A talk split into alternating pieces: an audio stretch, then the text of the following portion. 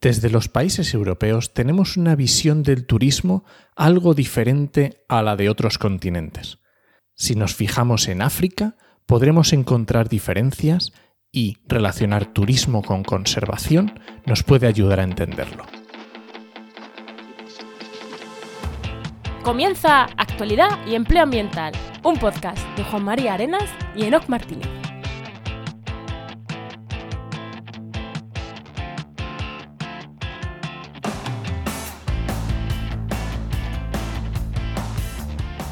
Buenas, soy Juan María Arenas Y yo, Enoc Martínez, y este podcast cuenta con el patrocinio de GeoInnova.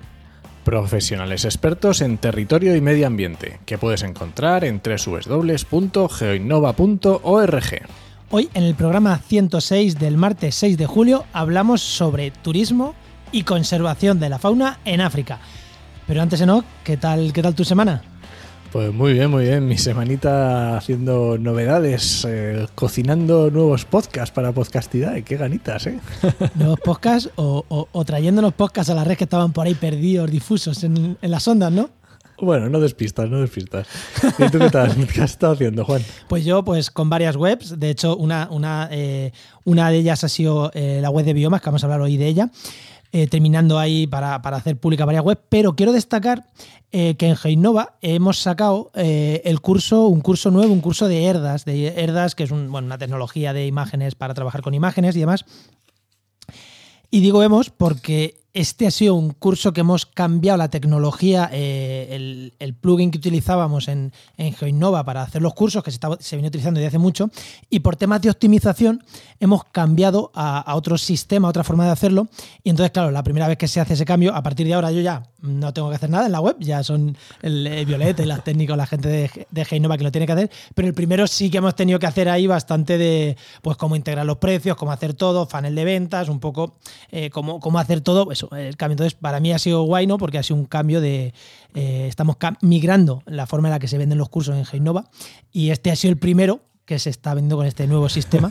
y la verdad que, que, guay porque todo funciona, unas integraciones ahí internas muy chulas, de estas que te ahorran tiempo. Y esperemos que funcione bien el curso y bueno, y las integraciones que, que hemos hecho. Ya, ya, digo, curso de Herdas en Geinova para septiembre, que ya está, ya está público, ya está a la venta. Ya hay un tiempo trabajando en él. Muy bien. Eh, ¿Vamos con el invitado? Venga, preséntanos. ¿Quién tenemos hoy? Pues hoy tenemos con nosotros a Iñaki Abellá Gutiérrez, que es biólogo especializado en zoología y con un máster en conservación de la naturaleza. Y que ha trabajado en conservación, atentos, en Bolivia, Costa Rica, Panamá, Ecuador, México, Mozambique, República Centroafricana, Kenia y seguro que me he dejado algún sitio que decir. Y también es director de biomas. Muy buenas, Iñaki, ¿qué tal?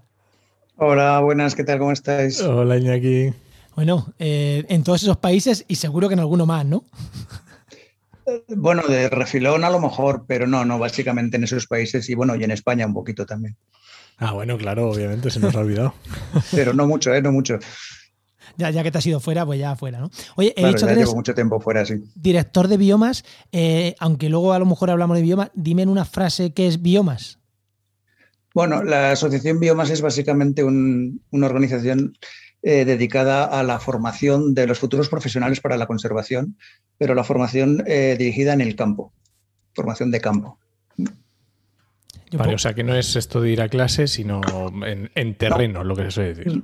Las clases son sobre el terreno, en directo. O sea que si es sobre mamíferos en África, es en África, y si es sobre mmm, ballenas, pues es en un barco, ¿no? En un barco viendo ballenas, sí, eso es. Pues guay, guay.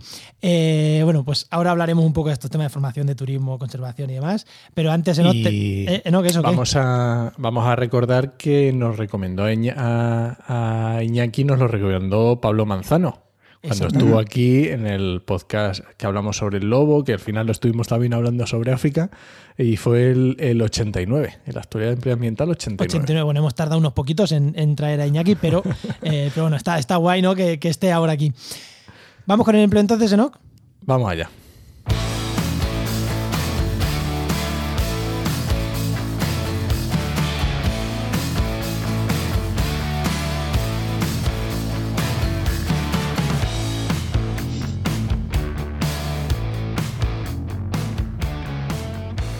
Bueno, ya sabéis que una de las primeras cosas que hacemos en este podcast es el consejito de empleo que nos trae Nos Martínez, que ya sabéis también, director de la web www.trabajanmediambiente.com, la web de referencia de búsqueda de empleo en el sector ambiental para en España, por ahora en España, ¿no? igual en el futuro es más para más que de España. Pero bueno, la web de referencia en el, sector del medio ambiente para buscar empleo. Y ¿qué consejo damos hoy? Pues mira, hoy voy a hablar de una cosa que yo creo que no hemos tocado nunca y es cuando la, profundidad de una formación, ¿vale? Claro, es, normalmente cuando uno ve un curso se fija en las horas, se fija en la duración, se fija en la modalidad, si es online, si es presencial, si es semi, eh, cómo es, cómo te lo van a, calificar, como si vas a tener un certificado, yo qué sé, este tipo de cosas que ves en un curso. Pero hay algo muy importante que no se ve a primera vista y es la profundidad que va a llevar la temática de ese curso. ¿Hasta qué punto vas a tener que remangarte las manos o va a ser algo más mm, por encima, más de, de ver una tecnología o lo que sea un poco por encima? ¿O hasta qué punto vas a tener que, remangarte las manos. Y eso a veces no es tan sencillo verlo, pero si un poquito viendo la duración del curso y viendo los temas, viendo de lo que se va a hablar, por lo menos puedes hacerte una idea y comparar entre diferentes formaciones y yo creo que es muy interesante. Sí, 20 horas de marketing online no vas a profundizar mucho. o de conservación de la naturaleza. No va a mucho. Son 20 horas de la conservación de no sé qué especie en concreto, a lo mejor ya sí que más. Claro, a lo mejor si son 20 horas de no sé qué cuidados, de no sé qué especie para no sé cuál, pues os digo, oye, a lo mejor. A lo mejor sí, a lo mejor sí. Bueno, venga, tu pregunta También tiene, tiene un punto de subjetividad, ¿no? el tema. Para algunas personas será más profundo que para otros.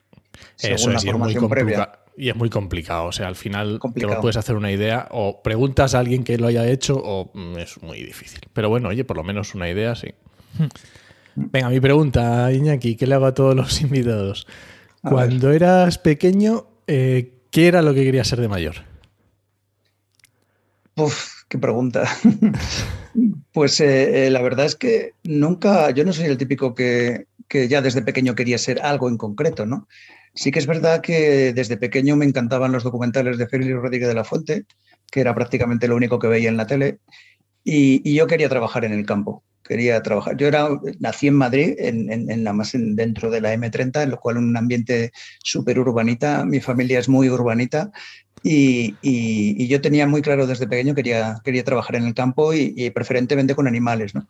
Eh, también tenía claro que no quería ser veterinario, yo no quería tocar especialmente animales, sino yo quería estar en el campo, disfrutando del campo, de la naturaleza, los animales y tal. Luego ya más adelante, más mayorcito, me, me di cuenta, ¿no? Me fui orientando cuál sería la carrera que mejor, que mejor se ajustaría a mí. Y bueno, en aquella época tampoco había muchas. Era, o eras veterinario o eras biólogo. Así que biólogo. es que lo que te iba a preguntar, digo, es que tampoco tendrías demasiado para elegir. No, claro. no, no. Y, y, después de hacer biología, ¿qué hiciste? ¿Cómo hiciste después de haber tenido una carrera para llegar hasta donde estás ahora? Bueno, bueno, ha sido un, recorrido muy largo, digamos, ¿no? Eh, de hecho, eh, bueno, pues eh, una vez eh, finalizada la carrera empecé a trabajar, bueno, ya trabajaba, había hecho algunos voluntariados y algunas cositas, lo típico, ¿no? Sobre todo de cosas de campo. Y, nada, me fui, salió casi que por casualidad un, trabajo en Costa Rica. Yo ya había estado trabajando en, Bolivia, pero en Bolivia había ido como, como cooperante voluntario, con lo cual no era un trabajo remunerado en sí. Pero bueno, gracias a eso me salió una oportunidad en Costa Rica que, donde estuve tres años trabajando. Y, ahí, bueno, pues sí que fue bastante un impulso grande a, mi carrera en, el sentido, en, la conservación de la naturaleza, sobre todo. Pero también, eh, aunque tardaría, en, Costa Rica, eh, bueno, pues contacté con gente y con organizaciones que trabajaban allí. Allí hay muchísimo intercambio con Estados Unidos, que, que en muchas cosas nos lleva años o décadas de ventaja y, ahí es donde, donde conocí a una empresa de, educación ambiental, de formación, que trabajaba en el campo y que es un poco en la que me, fijé cuando yo monté la asociación Biomas, ¿no? lo que yo quería hacer. En, el mundo anglosajón, especialmente en Estados Unidos, también en Inglaterra y un poco menos en, en otros países de Europa, pero pero desde luego mucho más que en España. Los cursos de campo son una actividad muy común entre los universitarios y, yo lo, descubrí allí en, Costa Rica hace ya casi 20 años.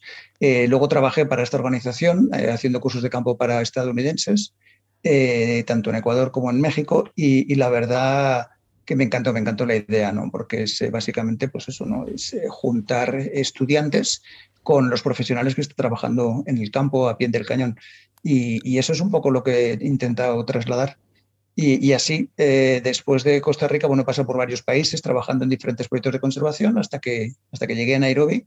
Eh, y, aquí en, Nairobi, donde en un principio vine siguiendo a mi mujer que trabaja en las Naciones Unidas, eh, entonces monté la, organización pues para, para empezar a, a, ofrecer estos cursos y estas, esta formación que me parecía muy interesante y sobre todo que me parecía también algo que, que no existe o que no hay una gran eh, oferta en, España, por lo menos de modo un poco serio.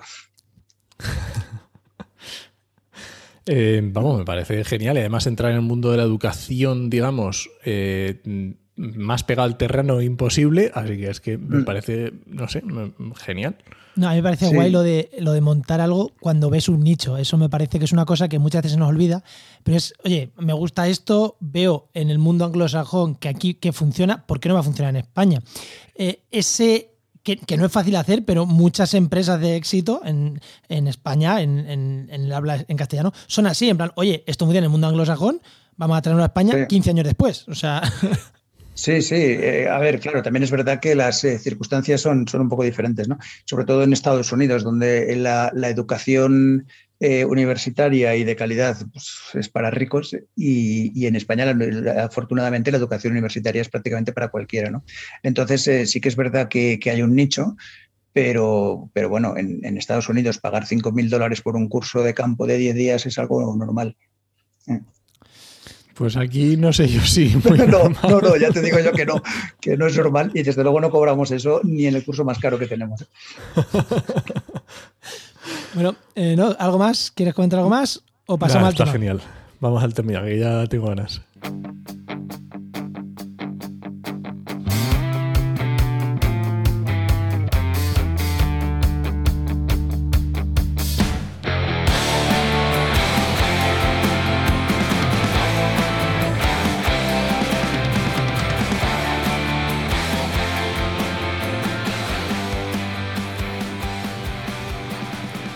Año pasado, por estas fechas, en plena pandemia, tuvimos cinco programas centrados en turismo durante julio y agosto.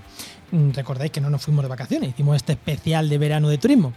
Este año sí que no vamos a ir de vacaciones, ya lo hemos dicho, no vamos a ir de vacaciones, pero hemos decidido que, joder, que está guay hablar, llega el verano, estos programitas, estos dos, tres programas ahora de julio, vamos a dedicarlos a hablar de turismo, pero siempre dándole una vuelta más, ¿no? Y en este caso vamos a hablar de turismo y de conservación, eh, sobre todo de grandes, de, bueno, de conservación de, fauna en África. Hoy, hoy en concreto en África. la siguiente semana ya, veremos de qué hablamos, pero eh, de África. Entonces, turismo, conservación. Iñaki, primera pregunta. Eh, ¿Se puede? ¿Se puede unir turismo y conservación? Es más, ¿se puede o, voy más allá, ¿se debe unir turismo y conservación en África? Eh, bueno, eh, no solo se debe, eh, hay, un ejemplo muy clásico que son los gorilas de montaña de Ruanda, ¿no? O de, bueno, de, Virunga. los gorilas de montaña se han salvado por el turismo. Nos puede gustar más o menos, nos puede parecer más o menos que nos metemos o nos inmiscuimos en su vida, pero si no fuera por el turismo, los gorilas de montaña hubieran desaparecido hace 30 años. Eso es seguro, seguro.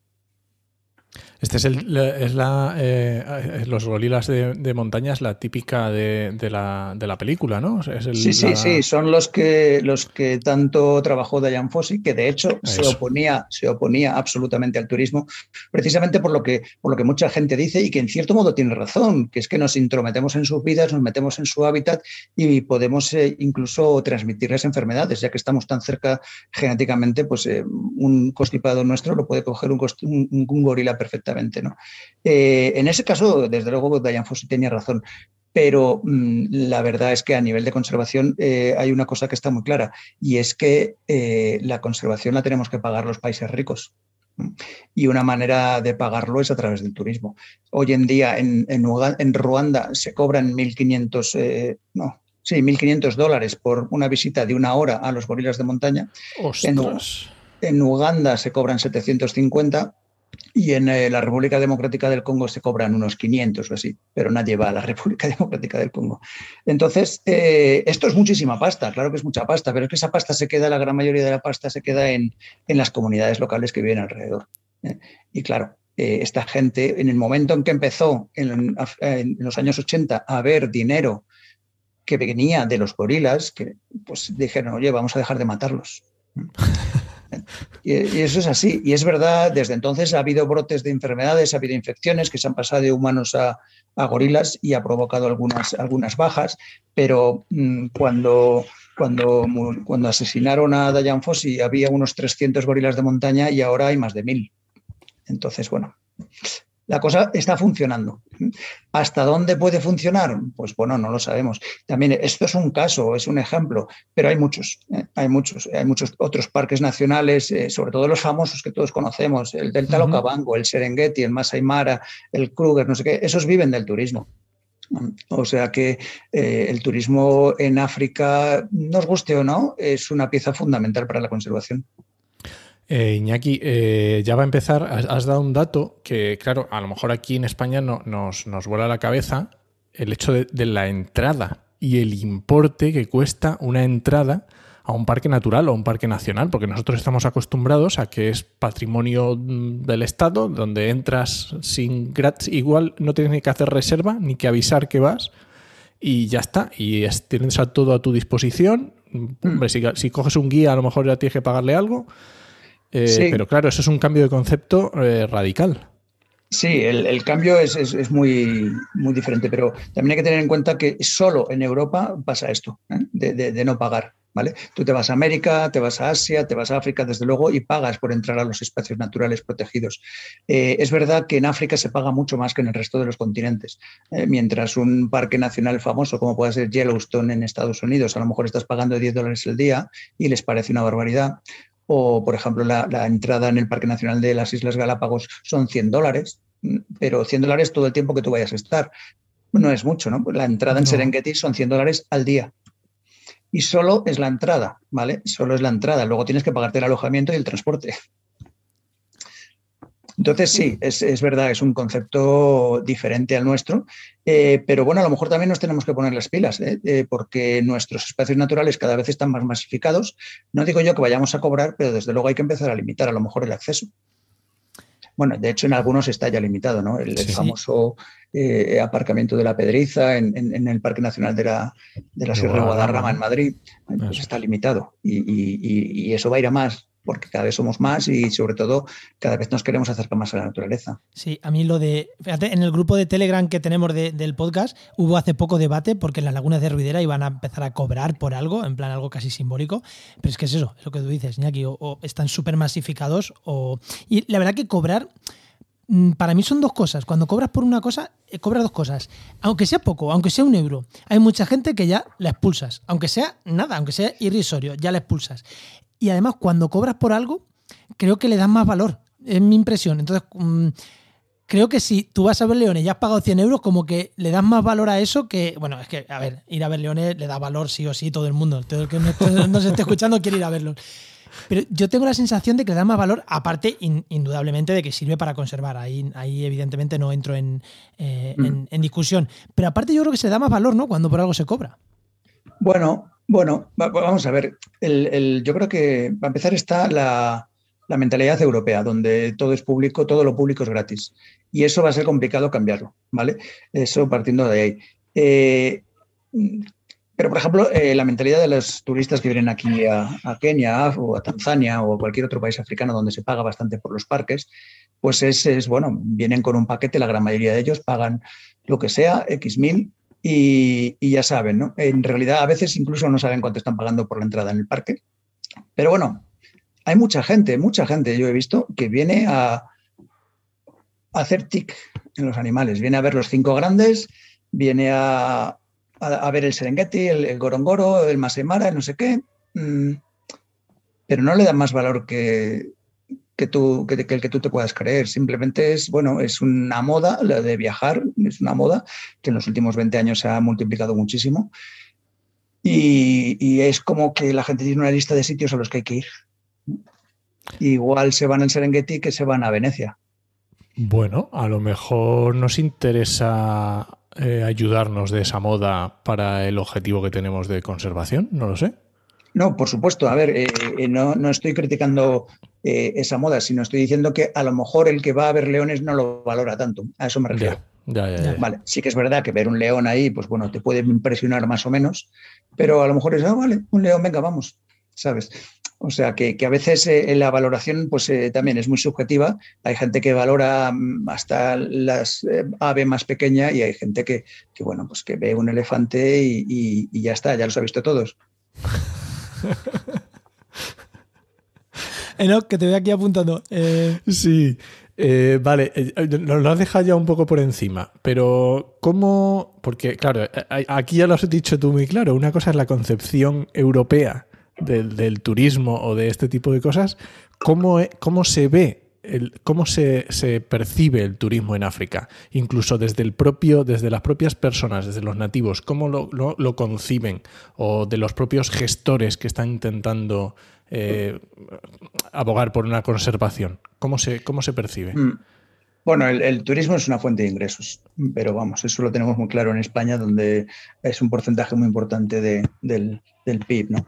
En Kenia también es una fuente de ingresos muy importante. De hecho, este pasado año que no ha habido turismo, pues, pues ha sido un, drama ¿no? en, muchas eh, familias. Eh, eso es lo primero. O sea, también hay que tener en cuenta que aquí es lo mismo. La fauna o rinde económicamente o molesta. No hay un término medio. ¿eh?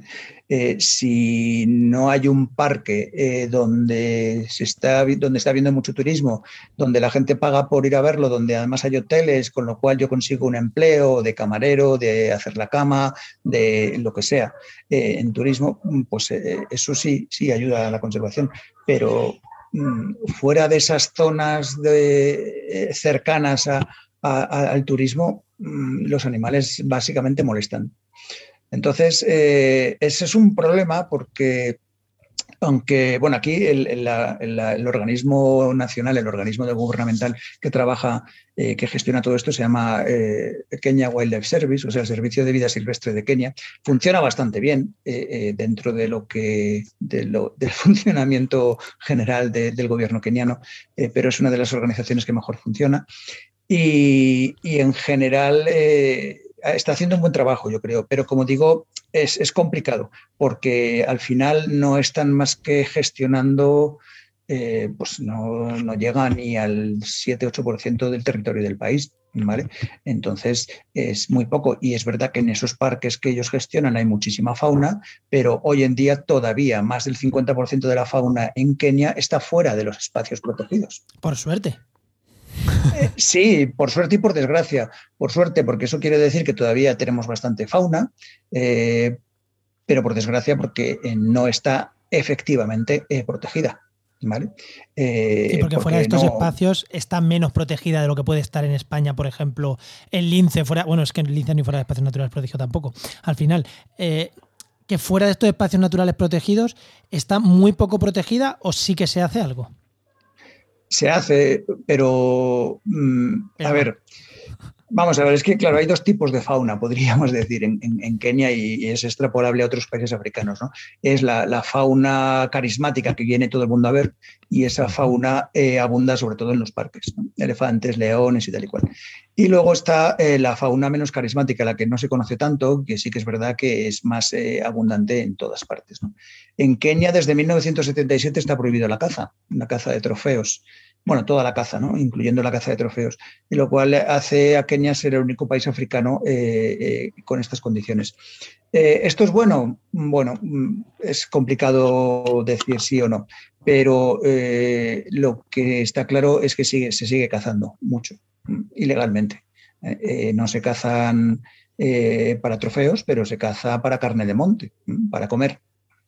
Entonces, eh, fuera de los espacios naturales protegidos, pues la carne de monte es una fuente de proteínas importante. es que si la utilizan para comer es que hay poco, puede, poco podemos hacer, es el punto este de la caza que... es, complicado, claro, es, complicado porque, Bueno, también es verdad que hay muchísimo ganado, con lo cual podrían comerse el ganado, pero bueno, si te pones en, la piel de, un poblado eh, pastoralista masai, ¿no? que tiene a lo mejor un rebaño de, yo qué sé, 100 vacas, 200 corderos o ovejas y tal, mm, bueno, pero si ese día cazan un impala, es una oveja que no tienen que matar. Claro.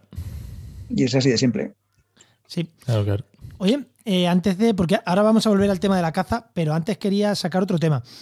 Eh, cuando has hablado de los precios, de entrar a los, a los parques, y luego has dicho, y luego va guías, alojamiento y demás, me da curiosidad, ¿se puede entrar a estos, mm, da igual, o sea, los de Uganda, los de Kenia, eh, cualquiera, ¿se puede entrar tú por tu cuenta? O, o, o sea, a ver, punto uno, ¿se puede? Punto dos, ¿se debe entrar tú por tu cuenta o, lo suyo es entrar con tus guías, con tus alojamientos? Digo que si puedes ir muy a lo hippie de yo entro por aquí y ya ve lo que me encuentro dentro. Lo primero, ¿se puede? Y lo segundo, ¿se debe? Sí, sí, las dos cosas sí. sí. Eh, a ver, eh, por supuesto, no es fácil. No es fácil, o sea, hay que, hay que tener cierta experiencia.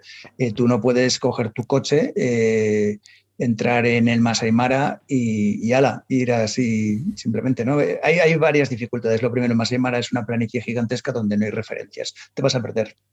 Te vas a perder eh, seguro. Vas a dar vueltas y luego además, pues seguramente no sepas ni, ni, qué buscar ni dónde. Entonces puede ser que estés en el Masai Mara y no veas más que news o ni eso. Entonces, mm, un guía, un buen guía o por lo menos eh, tener experiencia siempre es recomendable. Eh, luego, puedes, puedes alquilar un coche en Nairobi, irte hasta allí, pagar en la entrada y, hacer, y acampar en, zonas de acampada que hay eh, dispuestas a tal efecto. O sea, tú puedes acampar. Eh, no, es, eh, no es lo normal, pero, pero poder se puede. Sí, sí.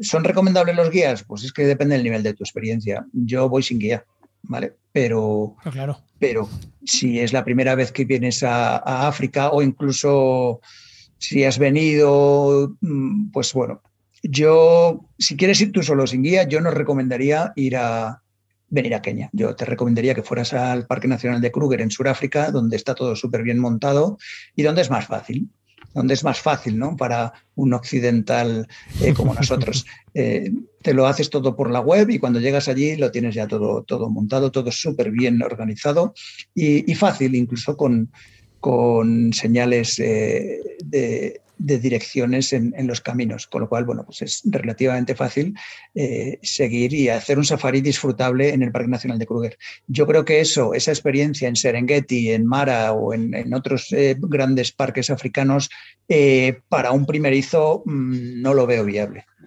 O sea que digamos que el otro, aquí en, Sudáfrica está un poco más europeizado, ¿no? Como hecho un poquito más para, para la mentalidad europea. Mucho, mucho más. Y si tú te metes en la página web de, los parques surafricanos y allí, bueno, pues desde tu casa reservas los días, reservas eh, las plazas de camping donde quieras acampar cada noche. Eh, hay mapas. Eh, una vez que estás allí en el terreno, está todo señalizado, o sea que puedes ir de un sitio para otro perfectamente. En el aeropuerto de Johannesburgo te coges un, un, todoterreno o una autocaravana y te vas para allá. O sea, sin ningún problema. Es muy, fácil. Sí, sí. Es una buena manera de, introducirse en, un safari, en un continente bastante desconocido en general, de una manera autónoma. Qué bueno. Me, lo voy a apuntar, me lo voy a apuntar. Ah, yo creo que sigo prefiriendo Kenia, pero bueno, me lo voy a apuntar. Sí, eh, es más salvaje. Vale, y cuando hablamos de, de, Estamos hablando todo el rato de turismo, pero ¿qué es ¿Qué, tipo de turismo es el que estamos hablando? Porque estamos hablando ahora mismo de safaris, pero claro, eh, imagino que estará el típico safari de caza, que no sé si... Mm, ah, vamos a meternos, venga. Safari de caza. bueno, Abramos el menón. Bueno, ya he dicho antes que en Kenia no, no hay safaris sí, en, caza, Kenia se, prohibieron ya hace 43 años, ¿no? En el 77 creo que fue. Eh, pero muchos otros países sigue habiéndolos. ¿eh? Eh, los países actualmente donde más se caza probablemente sea Sudáfrica y Tanzania. también hay caza en Zimbabue, en Namibia y otros países. ¿Qué pasa con los safaris de caza? Bueno, los safaris en general son caros, ¿vale? Los safaris de caza son carísimos. O sea, si tú a lo mejor te vas a Sudáfrica a hacer un, lo que comentábamos, un safari autónomo en Kruger, pues igual te estás dejando 2.000, 2.500 euros, ¿no? Entre unas cosas y otras, en plan así ajustando lo máximo por una semana. Eh, un safari de caza en Sudáfrica, si quieres los cinco grandes, bueno, los cinco grandes es imposible hoy en día, pero si quieres elefante, león, no sé qué, pues ya te estás yendo a los 300, 250 mil horas. Vale, y ahora eh, para la conservación, ¿qué es mejor? Es un debate complicadillo, porque claro, eh, hay, dos puntos, hay dos puntos eh, diferentes. Lo primero, para la conservación, ¿qué es mejor? Pues mira, si en un espacio va un cazador que se deja 250.000 euros su, su, huella de carbono en cuanto al viaje, pues es la que es. ¿Eh? Va a ocupar un asiento de avión, probablemente sea en business, pero bueno. Eh, sí, no, pero está él solo. Está él solo, va a un lodge eh, donde pagará un pastón, etcétera, etcétera. ¿no? Entonces, su impacto ecológico al final es menor que lo que puedan gastar, pues a lo mejor 100 personas que van a hacer un safari de 2.500. obviamente el impacto a nivel ecológico es mucho menor, aunque termina matando a algunos animales. ¿no? Ese es un tema. El otro tema es que, y esto es más importante, eh, los cazadores van donde, donde hay animales y a veces son muy, eh, ¿cómo decirlo?, muy, muy selectivos. A lo mejor quieren un animal en concreto donde se encuentra que está pues, a tomar por. ¿Eh?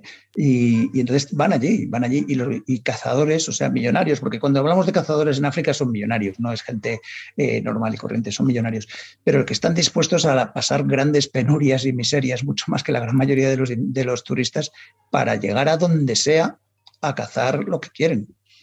Yo, por ejemplo, he conocido cazadores en la República Centroafricana, un país que el año que yo fui tuvo menos de 1.500 turistas en todo el país, todo el año. Y, algunos, muchos de ellos son cazadores de esos turistas. Entonces, llegar a casi cualquier sitio en la República Centroafricana es complicadísimo. Los medios, los lots más lujosos, es como un lodge medio de aquí, de Kenia por supuesto, son mucho más caros porque la logística de tener un lodge de esos es, carísima y, tiene un coste bastante grande. Y luego el hecho que supone cazar, eh, como muchos de estos cazadores hacen, mm, rastreando, pues es muy complicado. Entonces, eso, eh, ¿qué, pasa? Pues que le da un valor económico a unas zonas que en realidad son inaccesibles al turismo y que en realidad se mantienen gracias a la caza. Entonces, hay muchísimos espacios naturales en África, gigantescos, mucho más que los grandes, que se mantienen gracias a la caza. Por poner un ejemplo, eh, en, contraposición, hay un parque nacional aquí en, Kenia que se llama Parque Nacional de Nakuru. Es uno de los más visitados. Nakuru tiene unas 16.000 hectáreas, o sea, es un parque pequeñito. Pequeñito a nivel europeo, ¿vale? A nivel español ya no es tan pequeño. Pero son 16.000 hectáreas donde podemos ver eh, pues rinocerontes, leones, leopardos y un montón de otros antílopes. ¿no? Y mucha gente se queda contenta con eso, muchos turistas se quedan contentos con eso. Pero desde mi punto de vista no deja de ser un parque, un, safari park un poco grande y, bien montado ¿eh? y bonito y tal, ¿no? Porque además está vallado, son 16.000 hectáreas que están valladas, con lo cual los animales no pueden salir, no tienen una libertad real. Eh, pues bueno, Vale, eh, a nivel de turismo está bien, a nivel de conservación tienen algunos programas, especialmente con rinocerontes, que en su momento han sido importantes y, está muy bien. ¿no?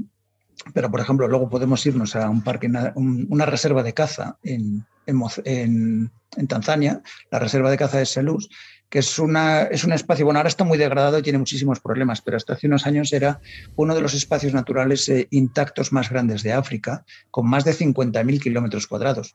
Ostras. 50.000 kilómetros cuadrados, para que nos hagamos una idea, es más de la mitad de Portugal en tamaño. Y eso es básicamente un, era un, básicamente un sitio de caza, donde sí que es verdad que hay turismo, pero poquísimo. La gran mayoría de la gente que va a Selus es a cazar. ¿vale? Y ese espacio se ha mantenido hasta ahora por la caza. Y, de hecho, eh, eh, bueno, en Tanzania la verdad es que eh, no es un ejemplo de gestión de caza, de hecho lo han hecho fatal. En los últimos 15, 20 años la gestión de la caza en Tanzania ha empeorado muchísimo y eso mm, está haciendo que, que, reservas de caza como salud se hayan degenerado muchísimo y ahora está, bueno, pues ha entrado la minería, están haciendo presas para hidroeléctrica, etcétera, etcétera, se está degradando muchísimo. Pero, pero hasta, hasta ahora ese parque, y eso solo es un ejemplo, hay muchos otros en, Mozambique, en Zimbabue, donde básicamente se mantienen solo por la caza, porque no hay turismo. Que mientras que la caza funcionaba bien en Tanzania, era un espacio mm, natural, muy bien conservado y tal. Cuando se ha dejado de cazar, es que aquí creo que Noki y yo somos, tenemos una visión similar a esto, cuando, sea, cuando la caza sea mm, gestionado peor, que es lo que está diciendo, ha empezado a entrar la minería, han empezado a entrar otras actividades que, han degradado el ecosistema, ¿no? No me gusta hablar de causa-efecto porque es muy, muy complicado, ¿no? Sí, hay eh, muchas entradas y muchas salidas, claro.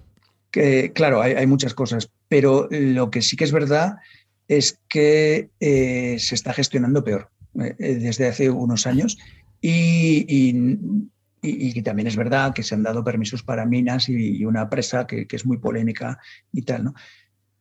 Entonces, pues, ¿qué está pasando? Bueno, pues en, este, en esta reserva en concreto, desde luego, ha empeorado todo mucho. En otras, pues en otras no, eh, sigue estando relativamente bien, ¿no? Pues en, la reserva de caza de Niasa, al norte de Mozambique, pues sigue habiendo caza, eh, las poblaciones en general están, están creciendo, también es una reserva gigantesca de 30.000 kilómetros cuadrados, algo así. Entonces, y hay, hay unas cuantas reservas así, hay unas cuantas reservas que, que dependen absolutamente de la caza. Oye, Iñaki, cuando hablabas de los cinco grandes, que igual algunos de los oyentes lo tenemos más despistado, eh, ¿cuáles son los cinco grandes? Bueno, el tema de los cinco grandes viene precisamente de la caza, de los tiempos eh, históricos de, la colonización de África eh, y, la caza de, esos tiempos. ¿no? Son el elefante, bueno, en principio eran los cinco más complicados de cazar. El elefante, el búfalo, el leopardo, el león y el rinoceronte. Esos son los cinco grandes. Y se, y se siguen cazando los cinco ahora mismo, ¿no? En diferentes sitios. Eh, sí, sí. Eh, el, rinoceronte es el que está más restringido porque está en peligro de extinción, porque además ahora eh, desde 2013 hay una, hay una ola de furtivismo, o sea, de caza ilegal bastante mm, grande y problemática, aunque está remitiendo un poquito en los últimos años. Entonces es el que tiene más restricciones de caza, pero todavía se dan permisos de caza en, en países como Sudáfrica y Namibia para cazar rinocerontes. Vale, y una vez que hemos tocado por lo menos un poco el tema del melón de la caza, que había que tocarlo, ¿qué otros tipos de turismo que puedan ayudar a la conservación? Me estoy refiriendo a fotográficos, safaris fotográficos, a temas de... Yo creo que también se estila mucho el tema de las ONGs, eh, no sé si llamarlo turismo de ONG, pero no sé, ¿cómo, ¿qué otro tipo, o sea, qué, qué otras percepciones se tienen también? Bueno, eh, claro, yo es que vivo en Kenia, entonces probablemente esté un poco sesgado, porque en Kenia, como no hay caza, pues entonces eh, todo el dinero que llega es a través del turismo. Un turismo básicamente fotográfico. Eh, gente viene aquí a, bueno, o a disfrutar de la naturaleza, a ver a los animales o a hacer fotos, ¿no? Entonces está bastante sesgado en ese sentido. Kenia también es uno de los países pioneros donde empezó el turismo de safaris, entonces eso ha hecho que, que atraiga, que sea el país que más personas atrae en África para hacer turismo. Entonces, bueno, pues digamos que tiene un, buen número de turistas anuales y con, con, ese número y con lo que se paga, pues se mantienen bastantes zonas eh, turísticas aquí. Pero, pero, como digo, hay otros países eh, absolutamente desconocidos para el turismo y que, bueno, que podrían tener un potencial turístico muy importante, pero que no lo tienen, no lo tienen. Entonces, el, turismo eh, y, y la caza paga, paga, o sea, pone dinero para, la conservación directamente, ¿no? De una manera u otra. Nos guste más o menos. Hay un turismo más de lujo y hay un turismo más eh, mochilero, podríamos llamar, eh, más baratillo. Pero todos pagan, todos pagan y, ese dinero bueno, pues, eh, da empleos eh, a las poblaciones locales. Eh, las entradas, en principio, van directamente para la conservación, la entrada al parque me refiero. Entonces, bueno, al final todo el mundo está pagando y todo el mundo está aportando dinero. Cualquier persona que aterriza aquí y viene a hacer un safari está aportando dinero. Entonces, eso es valioso, desde luego, a la hora de, de la conservación, porque Porque es que, claro, eh, eh, es que es, eso, ¿no? O sea, en conservación o lo pagamos los ricos o, no hay conservación. ya está. Oye, y una última pregunta, Iñaki, antes ya casi de, ir cerrando. Eh, el tema de, mm, a ver, has dicho la República Centroafricana, has hablado de algunos países que, a ver, a mí Kenia no mucho, pero hay ciertos países que según escucha el nombre y de, yo no sé si me metería allí. ¿Cómo está el tema de los turistas que entran? Porque, a ver, de vez en cuando hay problema con un turista que le ha pasado no sé qué. ¿Cómo mm. se cuida el turista más allá de, evidentemente, para que haga turismo de naturaleza, se cuida porque son la fuente de ingresos, pero hay problemas con guerrillas locales, con grupos estilo Boko Haram, con todos estos grupos mm. eh, terroristas. Eh, realmente eso es un problema, es un problema en alguna zona, no es un problema y es poco menos que nos llega la cosa puntual cuando hay una, un tema puntual. ¿Cómo está ese tema? Eh, ¿Para quitar miedos o para dar miedos? Bueno, yo creo que no hay ni quitar ni poner miedos, las cosas están como están. Eh, lo, que, lo que está claro es que eh, según tu nivel de conocimiento tienes que asesorarte más o menos. Mm, eso está clarísimo. actualmente hay turismo, hay gente que hace turismo en cualquier país de África. lo cual puede parecer impresionante. ¿no? o sea, yo conozco gente que va a Somalia de turismo. Entonces, es, yo no he estado en Somalia y desde luego de momento no tengo intención. Hay países muy complicados, hay países y zonas muy complicadas, no solo, no solo países, por ejemplo, aquí en Kenia hay grandes zonas a las que no vamos porque es complicado, porque están las zonas fronterizas con Somalia al, este y las zonas al norte, al noreste, con fronterizas con Etiopía, están muy complicadas. Entonces es una zona que no vamos. También es verdad que como no hay turismo allí, pues eh, las infraestructuras eh, están peor y, es más difícil llegar eh, logísticamente, ¿no? Pero al final es eso, vayas al país que vayas, tienes que saber dónde te metes. Y muchas veces es muy complicado saberlo, eh, estar al día de, cómo están las situaciones. Bien, es verdad que hay países eh, más o menos turísticos, como puedan ser Kenia, Tanzania, Uganda, eh, Sudáfrica, incluso Zimbabue, Namibia, donde, donde la gran mayoría de los parques nacionales son perfectamente visitables de manera autónoma, puedes ir tranquilamente. Pero luego hay otros países que tienes que saber muy bien dónde te metes. Tú no puedes ir a la República Democrática del Congo y alquilar un coche en Kinshasa y, y irte por ahí. No puedes, no puedes hacer eso. Tienes que saber muy bien dónde te metes y con quién te metes. Pero bueno, ahí entiendo que es normal que si hay la situación está mal, pues menos nos vamos a fijar en temas de conservación. Primero conservemos la vida propia y luego pensamos en. Claro, claro, claro. Sí, sí. Pero, pero bueno, es, verdad, o sea, eh, en, África hay mucho turismo antropológico también, no solo de, fauna. Y probablemente los países antropológicamente más interesantes sean los más revueltos, los más complicados, ¿no? Eh, Sudán, del Sur, Congo y, y, países así, ¿no? Pero, y, sigue habiendo turismo, sigue habiendo visitas a, estos grupos eh, humanos, ¿no? Eh, que, bueno, que atraen a, gente interesada en este tipo de, turismo y desde luego aportan, ¿no? Claro, ahí hay otros factores, porque mm, el, hecho de que nosotros estemos observando a los animales obviamente les afecta su comportamiento, pero probablemente poco. Pero que estemos observando humanos eh, y que les estemos pagando por verles o que les paguemos por hacerles fotos, eh, probablemente las consecuencias de eso sean muy diferentes. Entonces, ese es, otro tema, pero, pero vamos, al final es, turismo que paga dinero. ¿Y, es, mucho lo que eh, en porcentaje es un porcentaje importante o es, a ver, evidentemente cualquier dinero para esta gente, sobre todo si te dejas 2.000, 3.000, 4.000, 10.000 euros es mucho, pero en porcentaje ¿Va mucha gente a este turismo antropológico o, es algo residual? No, no, es un turismo eh, de viajeros, de verdad. O sea, no es un turismo de gente que se. No, porque son zonas complicadas. Tienes que. yo creo que. Y, seguro que hay gente que va por su cuenta a lo loco, pero yo creo que la gran mayoría de la gente va con guías, eh, guías reconocidos que conocen bien el terreno y que van allí y es complicado, o sea, tienes que saber dónde te metes y luego, además de tener guías eh, eh, nacionales, digamos, españoles, que, te metan en estos sitios, que te introduzcan, estos guías además eh, contratan a guías locales, porque siempre que hay que saber hablar el idioma de las poblaciones, ¿no? Poder tener alguna manera de comunicarse. Entonces, yo creo que no, mucho no es. Y además en, algunos países ha bajado bastante por problemas, por ejemplo en Mali, donde había muchísimo, eh, había bastante turismo cultural y antropológico, pues ha bajado muchísimo por los problemas con, con, el, terrorismo islámico y tal, ¿no? Pero, pero aún así, vamos, comparado con el turismo de naturaleza de países de Kenia o, África, o, Tanzania, es, muy poco. No, te puedo decir un porcentaje, pero es muy, poco. muy poco. Bueno, Enoch. Jorín, eh, mm, yo creo que me, llevo una visión que a lo mejor no, tenía antes. ¿eh? una visión así un poco más global que yo creo que es muy interesante. Sí. Sí, es una de las cosas que, que, más me gusta a mí, y bueno, enlazando un poco con los cursos que hacemos nosotros, ¿no? Y es romper prejuicios y abrir visiones, porque yo tampoco, yo no tengo una visión clara de todo.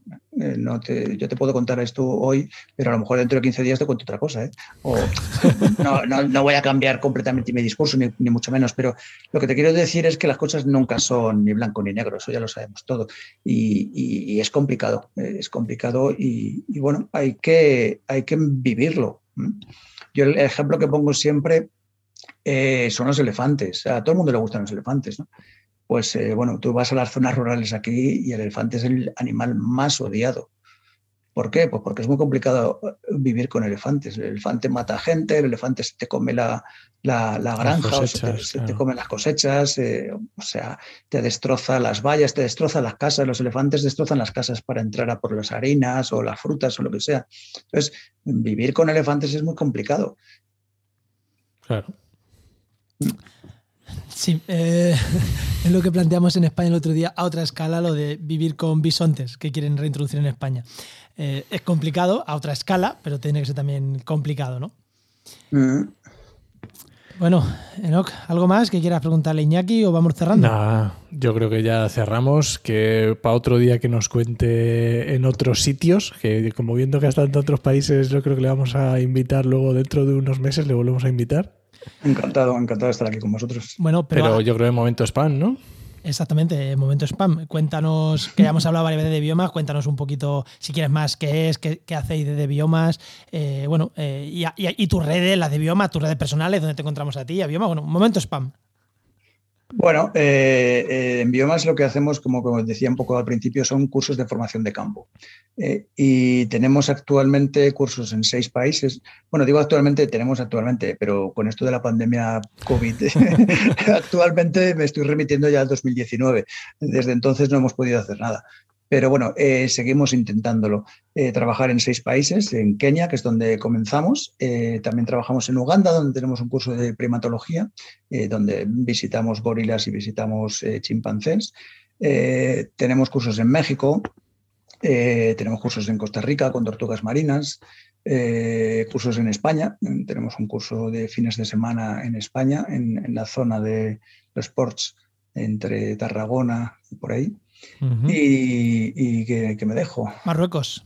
En Marruecos, me dejo Marruecos exactamente. Tenemos un curso en, en Marruecos donde vamos eh, buscando eh, herpetos, o sea, reptiles y anfibios por todas partes, levantando piedras por medio Marruecos. y una cosa buena, que esto lo voy a decir yo que no Iñaki, que de los cursos, lo primero, económicamente salen casi más baratos o más baratos que muchos de los safaris por la, forma en la que se hace. O sea, que no, no es que no penséis que estos cursos son, cuestan muchísimo, que entráis a la web lo podéis cotillear, que además está en pleno proceso de cambio ¿no? de la web. Pero es que además, eh, al estar estos cursos dentro de, temas de investigación, también se acceden a ciertas zonas ¿no? Que, no se accede con un safari y se que, no es un safari, o sea, que es un curso. También por contra hay, hay, clases, o sea, hay clases y hay que hay clases, o sea, que no, es un safari. Claro, yo lo que, lo que más valora la gente de, estos cursos es que normalmente vamos a zonas eh, de, investigación o de conservación. No son, que también podrías ir al típico parque y ya está, ¿no? Pero, eh, pero trabajamos con estaciones de investigación, algunas de las más prestigiosas de aquí del este de África sobre todo, eh, donde estamos con ellos y donde no hay acceso al turismo. ¿eh? Entonces, eh, eso hace que estés solo, que estés, bueno, pues que puedas tener una observación de, yo qué sé, de una manada de elefantes o, de lo que sea, y estás solo. Y si hay otro coche, es, probablemente sea el investigador que está trabajando en el campo con eso. Entonces, eso lo hace interesante y sobre todo, mm, bueno, pues, pues hace la experiencia más exclusiva, más personal. Eh, cuando luego en nuestro nuestro curso de aquí de, grandes mamíferos en Kenia eh, visitamos varias estaciones eh, eh, y, al final visitamos la Reserva Nacional de Masai Mara, pues porque bueno, se da un hecho único en el mundo, que es el cruce de la gran migración de ñus y cebras del río Mara, que no, no siempre se ve, pero procuramos ir a verlo. Y claro, ahí la gente se decepciona. ¿Por qué? Pues porque llevamos unos 5, 6, 7 días eh, haciendo safaris absolutamente solos, donde no vemos a ningún otro coche, y de repente pues, eh, nos encontramos en julio, agosto, en plena migración, no solo la migración de los news, sino también la migración de los, lo que dicen aquí, la migración de los musungus, de, los hombres blancos que vienen a ver, a ver la, migración. ¿no? Entonces, eh, de repente te encuentras con 30, 40, 50 coches enfrente que quieren ver lo mismo que tú. Y eso, eso decepciona muchas veces. Vaya, vaya. En los documentales de la 2 esos coches no salen. No, por supuesto, no. pero claro, los documentales de la 2 eh, habitualmente están grabados con permisos especiales para, para grabar fuera de, sitios y fuera de caminos. Claro, normal. Bueno, de todas maneras dejamos todos los enlaces a las redes, al Instagram, al Twitter y todo, lo dejamos en las, en las notas del programa. Genial. Eso, en Biomas y Iñaki Abella en, redes también lo te, pueden encontrar con tu, con tu nombre, también te pueden encontrar ahí, que también eres em, un poquito activo ¿no? en redes. Sí, cada vez menos yo creo, pero, pero bueno, a ver, va por rachas como todos un poco.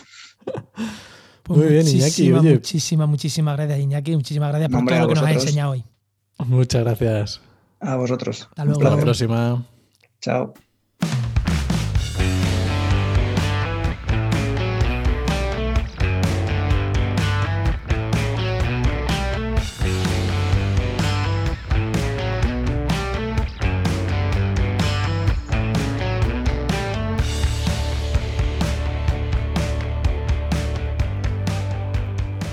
Bueno, venga, que nos vamos, ¿no? Que hace muy buen día, vamos a ver si nos damos un paseíto, pero antes no puede acabar el programa, ya sabéis que no puede acabar, sin la sección de Heinova, que mm, ya sabéis también que tenemos por aquí con nosotros a Luis Quesada, que es director de Heinova, y sobre qué nos va a hablar, ¿no? ¿De qué nos va a hablar hoy Luis? Pues yo te he puesto aquí sobre Puam, que ahora que nos lo cuente mejor. Muy buena, Luis, ¿qué tal? ¿Qué tal, Elena? ¿Qué tal, Juan? Mm, Puam, ¿Qué, ¿Qué, qué, es eso? Es un Puam. Bien, los, bueno, ya en, en de ocasiones hemos hablado de la planificación estratégica territorial, ¿vale? Hablamos en su momento también de, bueno, que en, los siguientes contenidos pues íbamos a bajar un poquito al nivel municipal de lo que sería la planificación estratégica. Y los PUAM, ¿vale? Eh, es un claro ejemplo de lo que es la planificación estratégica. ¿Qué es un PUAM? Vamos, es un plan urbano de actuación municipal. ¿vale? Ah, bueno, vale, vale. sí, mejor. Vale, eh, es un documento eh, de carácter estratégico local que describe las líneas de actuación del municipio con la finalidad de incorporar los objetivos establecidos por la Agenda 2030. También se establecen eh, prioridades futuras respecto a obras y servicios en la agenda urbana municipal y evidentemente servirá para avanzar en el diseño de los municipios que sean más habitables, más justos, inclusivos, inclusivos saludables, sostenibles, etc. Los, los ODS, los ODS. Efectivamente vamos a hablarlo. Eh, yo hay muchas veces que eh, la gente cuando no se aclara muy bien, les vengo a decir, entre comillas, que los PUAN no dejan de ser las agendas 21 eh, pasadas a la nueva. Es decir, si vamos a recuperar las agendas 21. Agenda local 21, ¿no? ¿Qué? Antigua agenda local 21. efectivamente. Lo que hacemos es articular las agendas 21 con los nuevos ODS. ¿vale? digamos que vamos a, trabajamos un poquito más, ¿vale? Pero al final, eh, evidentemente estamos hablando de ese, tipo de, trabajo. Vamos a trabajar transversalmente sobre todos los aspectos socioeconómicos, urbanísticos, medioambientales, siguiendo los criterios de, sostenibilidad que se marcan en la Agenda 2030 de las Naciones Unidas, eh, para poder desarrollar el plan. Mm, una pregunta. Eh, si el, el, PUAM, supongo que será el plan que hace cada ayuntamiento. Que bueno, mm, creo que fuera de micro nos has dicho que el PUAM es el nombre que recibe en Valencia, en la Comunidad Valenciana, en otros sitios se puede llamar de otras maneras, ¿no? Mm, de otras diferentes maneras, eh, pero bueno, allí se llama así. Eh, pero te has dicho que es, adapta es, meter los ODS dentro de los PUAM, pero mm, se pueden hacer PUAM sin tener nada de eso en cuenta. Decir, yo voy a hacer un PUAM y no tener nada en cuenta ni de ODS, ni de Agenda, ni de agenda 21, ni de nada, ¿no? Supongo que también. No, es que va implícito. Vamos a ver, si no, ah, no, eh, es implícito. De hecho, vamos a, a, mm, partir que en este caso en Valencia, de hecho, eh, salen a partir de, eh, bueno, pues de un acuerdo, unas subvenciones en las cuales, eh, ah, pues, digamos que para poder desarrollar, bueno, pues, desde la Diputación de Valencia, dentro del plan de inversión 2020-2021, ¿vale? se diseñó una actuación obligatoria que es la aprobación de los PUAM, ¿vale? de los planes urbanos de dotación municipal, y que para que los municipios ha presentado es sacar una cantidad para que la gente lo llevara. ¿Qué hace esto? Bueno, pues lo que se hace es permitir que los municipios puedan desarrollar esas estrategias y puedan avanzar, se puedan articular con los objetivos 2030. Eh, es que si no lo haces así, no estás desarrollando el plan. O sea, tú tienes que tener en cuenta eso. ¿Vale? vale, si no haces otro tipo de planificación estratégica, otra cosa, pero no se llama así, por así decirlo. Bueno, es que en realidad ahora, en estos momentos, en, eh, toda planificación estratégica tú vas a tener que trabajar con los ODS y el que no lo haga, mal. Vale, vale. en, estos momentos, eh, date cuenta que al final son, eh, son objetivos claros, definidos, ¿vale? Eh, hay que ir por ahí y evidentemente todas tus líneas estratégicas, todos tus proyectos tienen que ir diseñados y articulados en ese sentido. Por ejemplo, para planes turísticos también, que no son, en este caso, estrictamente de BUAM, ¿vale? Evidentemente tú también tienes que definir y tienes que articularlos con los, con los ODS. Me gusta, me gusta mucho esto que dices, eh, Luis, porque al final nos creemos que los ODS es algo que hay en Europa allí, que de tal, que dicen en no sé dónde, y al final esto es una forma de acercarlo mucho al territorio, porque ya estamos en un nivel municipal en el que en la planificación estratégica de lo que van a hacer en el municipio en los próximos años, ya lo están incorporando, ya lo están teniendo en cuenta. Así que al final es una forma, no sé, yo creo que es una forma de llevarlo al terreno, ¿no? Claro, al final esto te permite eh, tener un mayor conocimiento de la realidad local, ¿vale? Este conocimiento lo haces a través del desprendimiento del estudio de las variables ambientales, ¿no? Lo que hemos hablado, las partes sociales, económicas, que lo integran y que permiten diagnosticar los problemas reales que hay en ese municipio. Eh, esto, eh, a partir del diagnóstico, que digamos que son las mismas fases que hemos comentado ya anteriormente dentro de lo que es la planificación estratégica, eh, te va a permitir diseñar un modelo futuro adecuado a, los habitantes que, que, bueno, que, están en ese territorio. Estamos hablando de que todas esas líneas que se diseñan sean más sostenibles, y que evidentemente representa una mejora continua dentro de la gestión municipal también. ¿vale? Eh, y siempre, tú date cuenta que esto al, final aborda eh, una mejora de la imagen del municipio y de la autoridad propia del municipio. Cuando tú estás trabajando y eh, de forma integrada todos los, todos los aspectos del territorio, abordas una, una, perspectiva diferente, una, una, perspectiva holística del territorio y siempre va a, a secundar en la mejora de la imagen del municipio. Oye Luis, y en el, en, el, en el último programa hablábamos de planificación estratégica, pero lo veíamos como a muy largo plazo y de planes que se, dilataban en el tiempo mucho, no solo en hacerlo, sino luego en estar vigentes. ¿En este caso se dilatan tanto o, o, son, o son más cortos de hacer y luego mm, duran menos? O... A ver, eh, para desarrollar... Ahora de todos los casos, claro, pero... para desarrollar un plan, un plan en condiciones, eh, menos de un año es complicado. ¿Vale?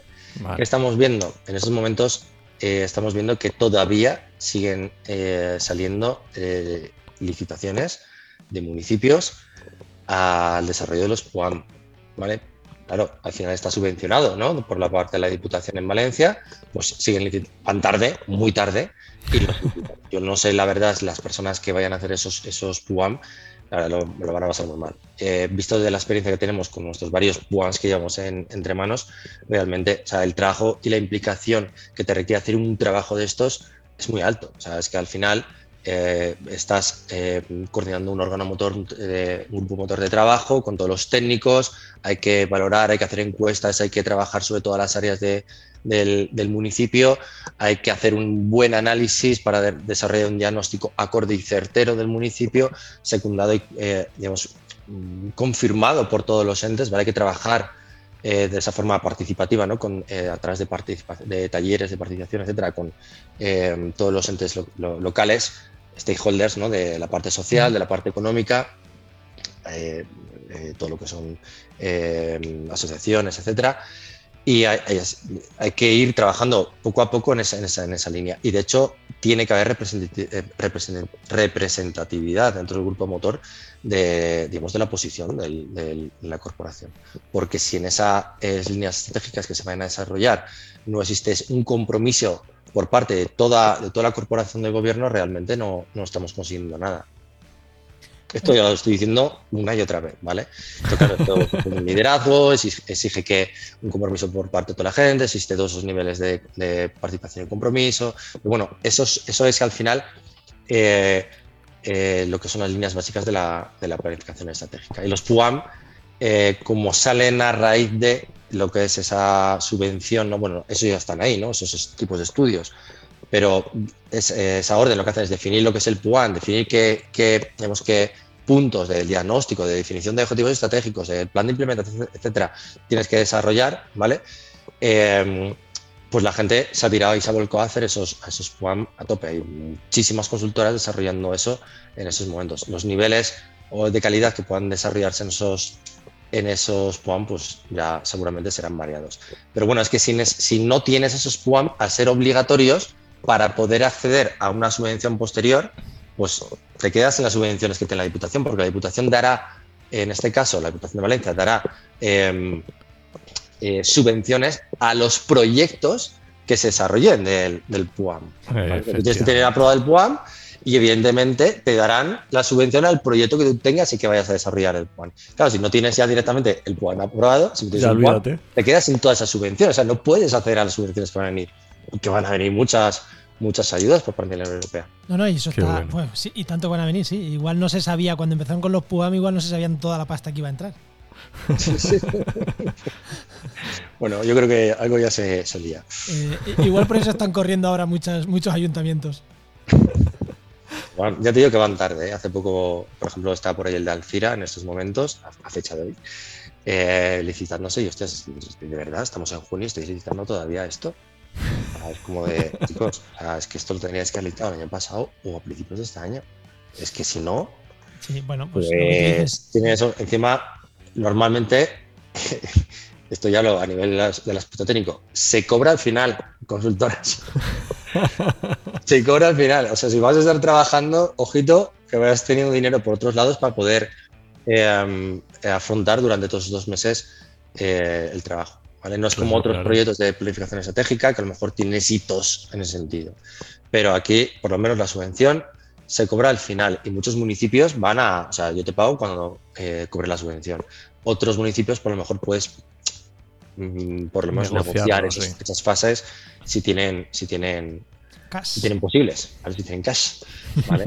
Pero en principio normalmente te dicen cobras cuando cobremos y eso quiere decir que estás un año eh, pues eso, subvencionando a los municipios. Bueno, Luis, pues yo creo que ha quedado guay, ¿no? El aterrizar un poquito un plan estratégico general en un, en un PUAM. Y lo dejamos por aquí, ¿no? ¿Algo más que queréis puntualizar? No. Pues muy bien, pues, pues muchas gracias, Luis. la siguiente semana, que ya será la última antes del verano, antes de tomarnos vacaciones. bueno, pues nada, recuerda que esta sección te llega gracias a nuestro patrocinador, a GeoInnova. Profesionales expertos en territorio y medio ambiente. Y que puedes encontrar en www.geoinnova.org.